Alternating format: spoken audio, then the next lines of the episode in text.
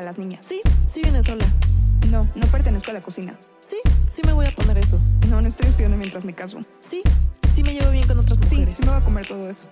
No, no tengo que tener hijos. No, no fue mi culpa lo que pasó. No, no pedí tu opinión sobre Sí, sí quiero seguir trabajando. Sí, sí voy a opinar. Hola, la verdad es que no habíamos pensado justo en cómo íbamos a comenzar el podcast hasta cinco segundos antes de grabar. Tenemos todo planeado excepto esto. Entonces, eh, pues queremos comenzar más o menos por contarles de qué va a ir el podcast, eh, más o menos la idea general de lo que estamos haciendo, de dónde salió, y bueno, también un poco sobre nosotras y más o menos la intención que tenemos. Y eventualmente seguro verán una introducción mejor en un par de capítulos. Nada más cosa de que nos acostumbremos.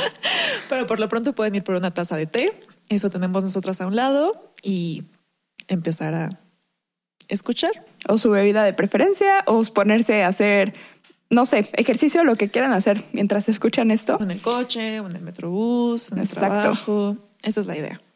Bueno, vamos a comenzar. Eh, bueno, nosotras somos dos amigas de la prepa que de repente como que nos dimos cuenta que comenzamos a hablar de muchos temas, o sea, sobre feminismo en especial, como todas estas cuestiones de, de diario que no eran como iguales, o sea, entre hombres y mujeres como que había un montón de diferencias y como por qué se nos, o sea, por qué teníamos que vivir diferente, ¿no? Y entonces como que de ahí comenzó como a, a salir mil notas de voz súper extensas de... Exacto, exacto. Es que yo creo que está mal por esto y todo. Y ya después, este, Amelia después. dijo como, oye, ¿por qué no hacemos algo al respecto? O sea, como algo más, más concreto, ¿no? Y pues dijimos como, bueno, pues va, está padre. Sí, porque, o sea, yo me di cuenta de que cada vez que algo me pasaba en la calle o en cualquier lugar y que era un tema como no, tal vez no tan grande, o sea, no, no era un tema así súper formal, pero era una cosita como de, ay, me acabo de dar cuenta de este micromachismo o algo así como muy sutil. Y, y lo reflexionaba y decía, es que nadie habla de esto. Y decía como, ah, lo voy a hablar con remedios. Y entonces le mandaba una nota de voz de cinco minutos con toda mi reflexión al respecto. Y eventualmente dije como, o sea, ya te estoy mandando un podcast. Y entonces, pues eso ya fue como una broma después de meses o creo que a lo mejor hasta años. Y pues ya eventualmente dijimos, bueno, ¿y por qué no lo hacemos realmente? Porque no fueron una o dos ocasiones, o sea, eran de tres temas a la semana. Sí, o sea, yo me acuerdo que diario literalmente era, o sea, los 10 minutos caminando hacia la escuela era de ir escuchando más o menos como qué y después contestarte y todo. Y sí, y sí o sea, como que fue algo muy, muy orgánico, muy natural que Sí. dijimos como, bueno, es buena idea. Y aparte Sí. que como que caímos en cuenta, bueno, a mí me cayó en cuenta que eh, no hay mucho contenido en español. Y eso es cierto. O sea, como que sí hay muchos videos y muchos podcasts y muchas cosas en inglés, pero en español y sobre todo como con cosas tan culturales. Sí, tan mexicanas. Exacto, como que no Claro, hay. claro, O sea, ajá. bueno, entonces, pues más o menos es la idea.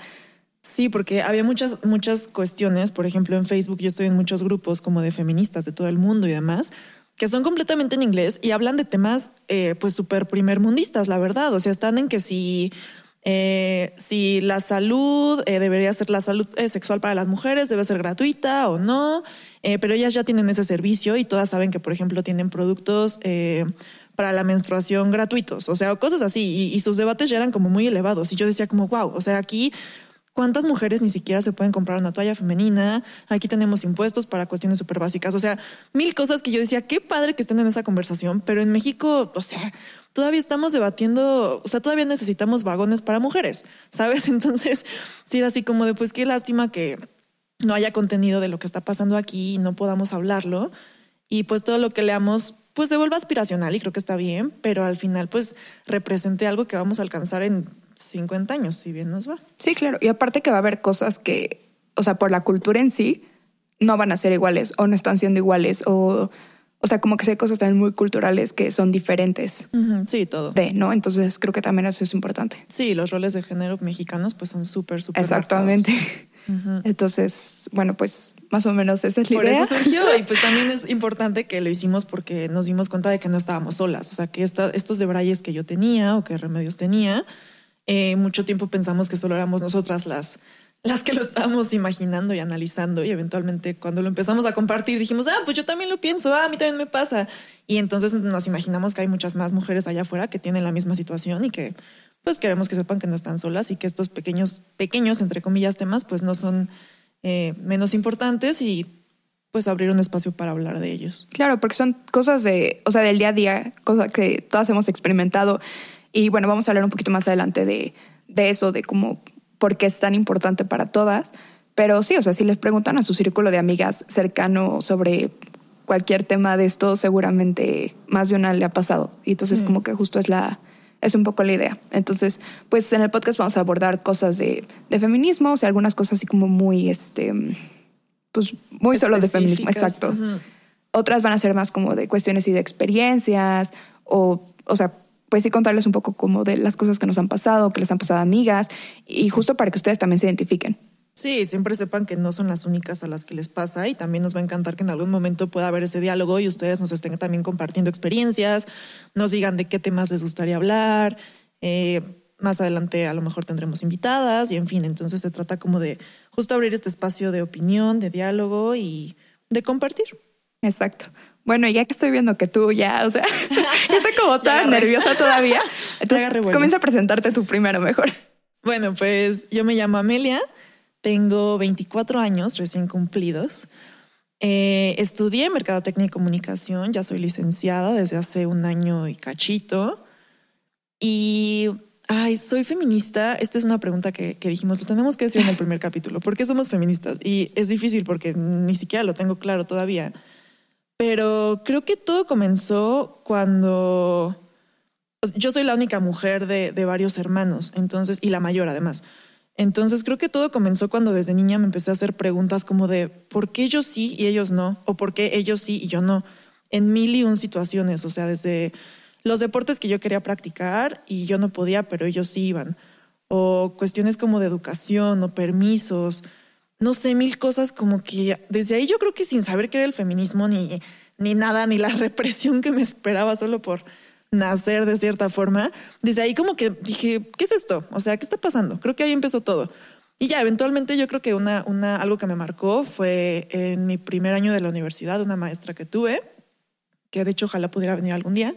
Ella me dio literatura y eh, nos, pues literal fue parte de, de, la clase, del contenido, en las olas feministas.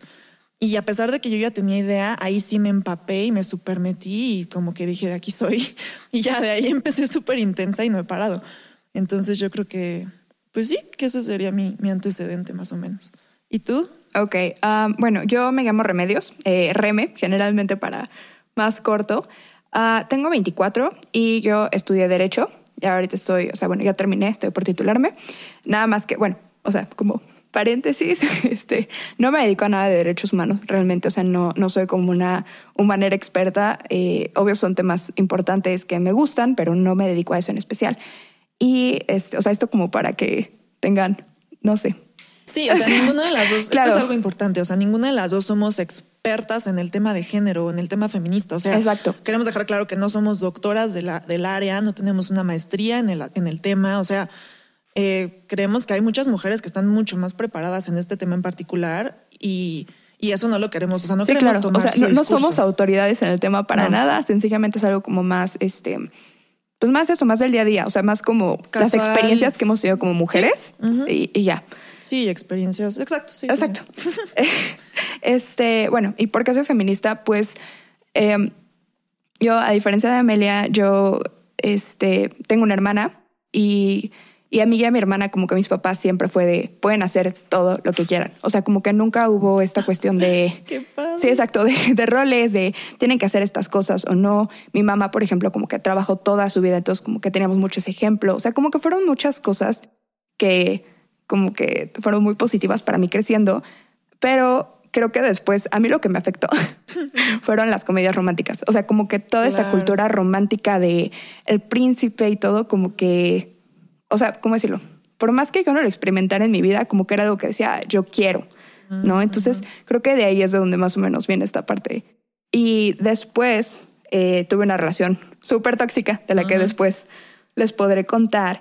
Eh, cuando terminé con esta relación, eh, como que, no sé, creo que justo estaba en la universidad, estaba en tercer semestre, y también, o sea, como que fue una coincidencia, ¿no? De que terminé con este tipo, y después como que me di cuenta de algunas cosas en la facultad que no eran como, eh, ¿cómo decirlo? O sea, normales, ¿no? O sea, como que obvio se vea de las cuestiones de acoso. Obviamente la carrera de Derecho sí es una carrera como muy de hombres. Machista, Exacto, o sea, súper machista en la que, o sea, de verdad hay unos comentarios que dices, o sea, no, y que obviamente no se hacen a mis compañeros, ¿no?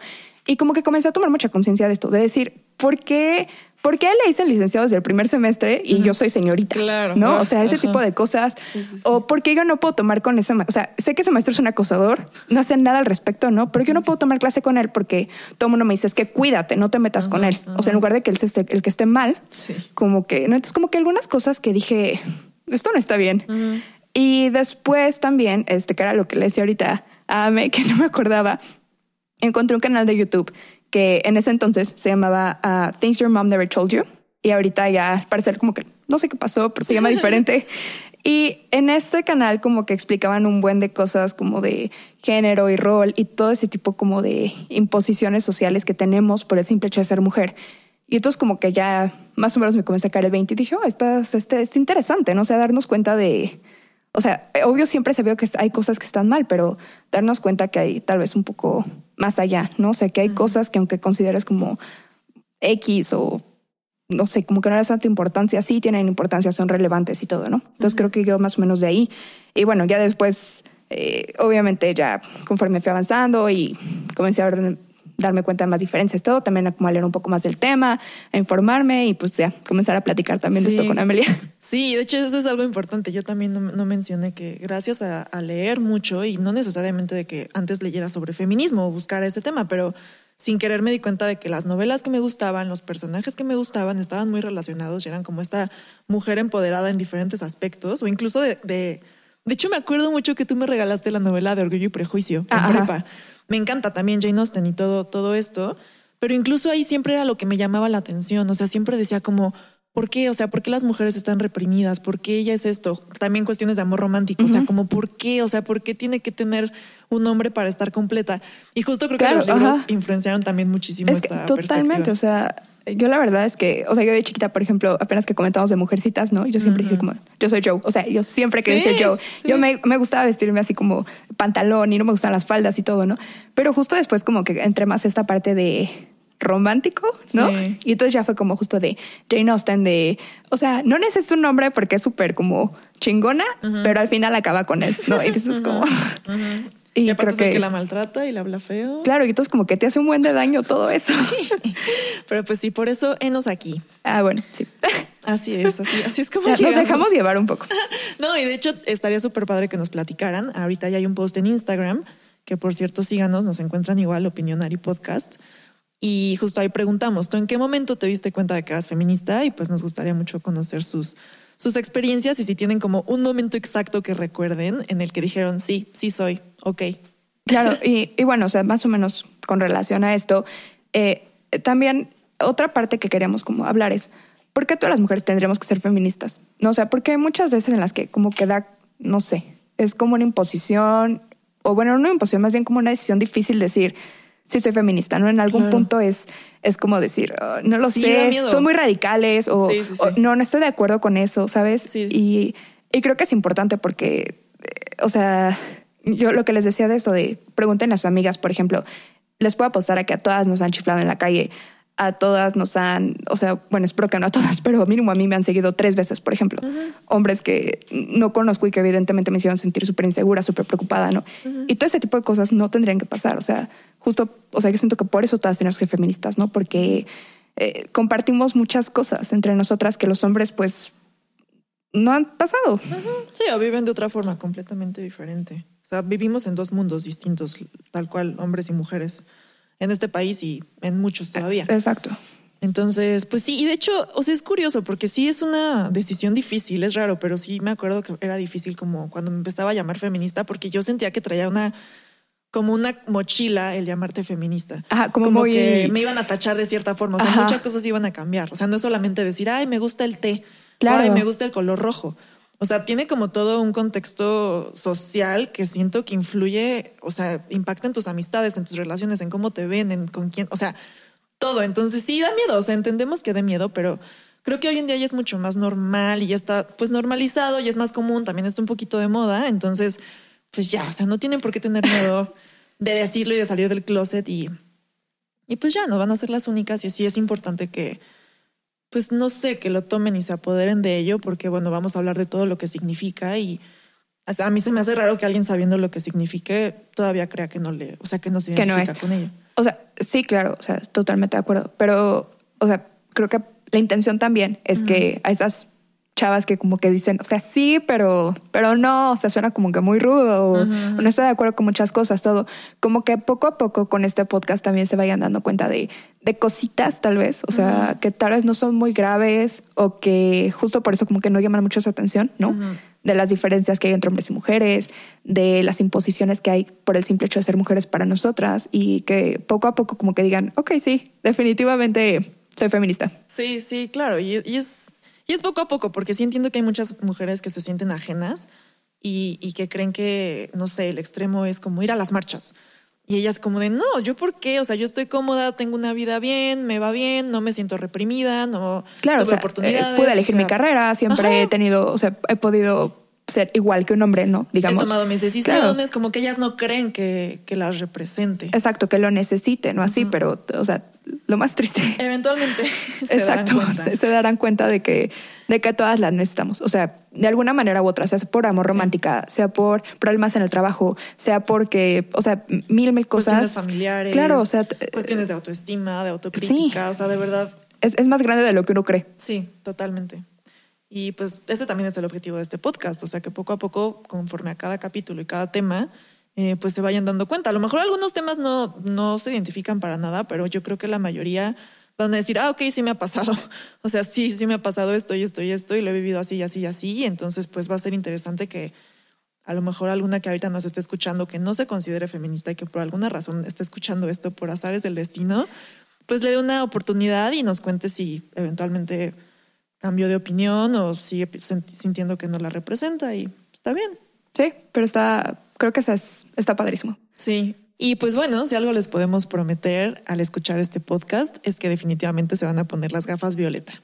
Todo lo demás no sé, no sé si les va a gustar, no sé si lo van a odiar, no sé nada, pero lo que les prometemos es que se van a poner las gafas. Y si no saben qué es eso, van a tener que escuchar el siguiente episodio porque ahí les vamos a contar un poco más de esa y otras palabras y términos que vamos a estar usando y a lo mejor les pueden servir. Pero pues bueno, queremos concluir este primer episodio piloto con un tema que pues es muy importante porque es el día de hoy. Y no sé si Reme nos quieras contar un poquito de qué se trata. Ok, bueno, el 8 de marzo, voy a comenzar muy, yo muy acá. Ah, en 1975 fue cuando la ONU lo instaura como el Internacional de la Mujer, pero tiene una historia detrás, ¿no? O sea, tiene una razón de ser, pero aquí les doy el pequeño problema.